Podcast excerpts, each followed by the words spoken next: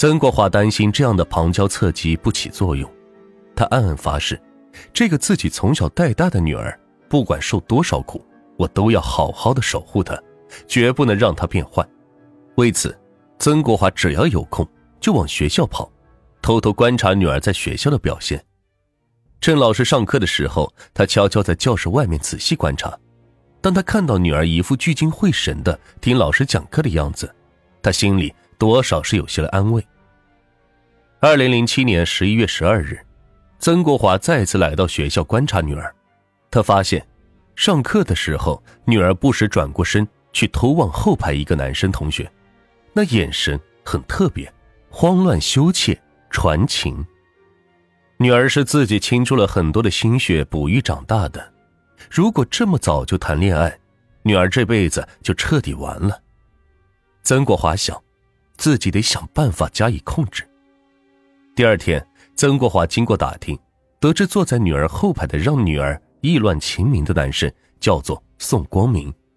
他决定弄清女儿与宋光明的关系后，再向女儿摊牌，好好教育她。为了不让女儿察觉到自己在监视她，二零零八年一月下旬。曾国华索性买来了一个望远镜，远距离的跟踪监视女儿。一天，他站在学校对面的一个山坡上，拿着望远镜观看。学校放学了，远远的他看到女儿与一个男生一起走出校园，两个人是挨得很近，显得特别亲热。他把望远镜调到了最大焦距，看清了那男生就是宋光明。曾国华不禁的是捶胸顿足。女儿呀，你知道爸爸的心有多苦吗？你怎么不理解爸爸的良苦用心呢？当天晚上，曾颖回家后，曾国华厉声的警告女儿：“你以后离宋光明远一点。”曾颖是不敢吭声，只能是默默的点头。二零零八年三月二十二日，曾颖把综合测试卷拿回家，语文考了九十五分，数学只考了八十二分。在全班的四十五个学生中，排名一下子滑到了第十六名。曾国华认为是女儿早恋影响了成绩，辜负了他的一片苦心。他叫女儿站在门口的桃树下，问女儿为什么成绩会下降。曾颖低头不语。曾国华一气之下挥起竹条，不停的往女儿身上抽，一边打还一边问：“这是不是把心思用在写情书上了？”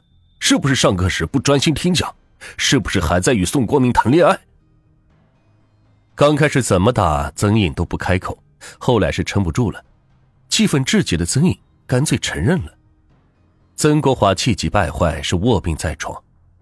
三月二十四日，一连两天茶水不进的曾国华突然从床上爬起来，拽着女儿去了宋家，希望宋家配合阻断曾颖与宋光明之间的恋爱。然而。面对曾国华的质问，宋父十分愤怒。他认为小孩子间的友谊很纯洁，没什么大不了的。他甚至气愤地对曾国华吼道：“你是个什么货色？老婆你管不了，女儿你也管不了。是你女儿勾引了我儿子，亏你还有脸来这里训人。”这些话像是一把利剑刺在了曾国华的心上。倍感羞辱的曾国华只好是灰溜溜的拉着女儿回到了家。回家后，他越想心里就越气愤，自己寄托全部希望、含辛茹苦养育的女儿，令他绝望到了极点。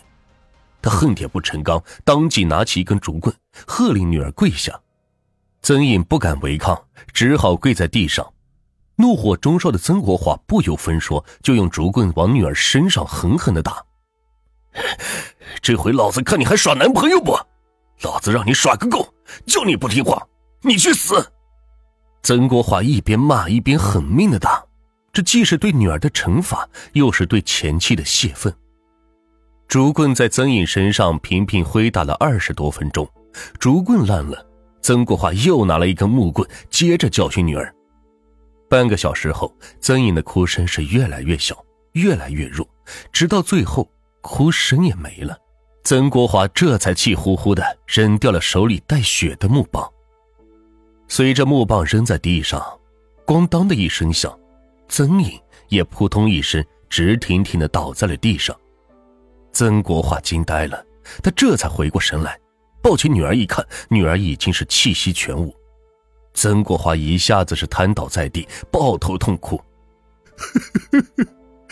我到底怎么了？我怎么这么混？我亲手打死了我女儿呀！” 他在家是坐了一夜，也哭了一夜，既害怕又后悔，更痛心。第二天。不甘心接受法律制裁的曾国华，将女儿的尸体留在家中，带上小女儿曾雪，逃到了湖北利川，隐姓埋名打工度日。后来，他觉得利川离家乡只有一百多公里，不安全。二零零八年九月，他又逃到了四川省南充市躲藏。在外躲藏的一年多的时间里，曾国华虽然很后悔，但他一直觉得是女儿不听他的话。辜负了他的一片苦心，才造成了这样的后果。这样一想，他居然少了些内疚感和负罪感。二零零九年五月，终日惶惶不安的曾国华在南充被警方抓获。被捕时，曾国华瘫坐在地上，痛不欲生，大哭着忏悔：“ 我的女儿死的真冤呀！我如果对女儿多一份信任，多与她交流。”多开导她，哪会酿成这样的后果？这都是我用了不当的教育方法造成的大错呀！他哭晕了过去。二零零九年八月，当地法院对曾国华打死亲生女儿一案进行了公开审理，一审判处有期徒刑十五年。一个花季少女就这样惨死在父亲的乱棍之下，令人扼腕哀叹。一个拥有大专文化的现代年轻家长，因为叛女成分，极度担心女儿堕落，在严厉教育女儿的同时，也犯下了难以饶恕的罪行。自己也将在漫长的铁窗生涯中忏悔自己的罪过。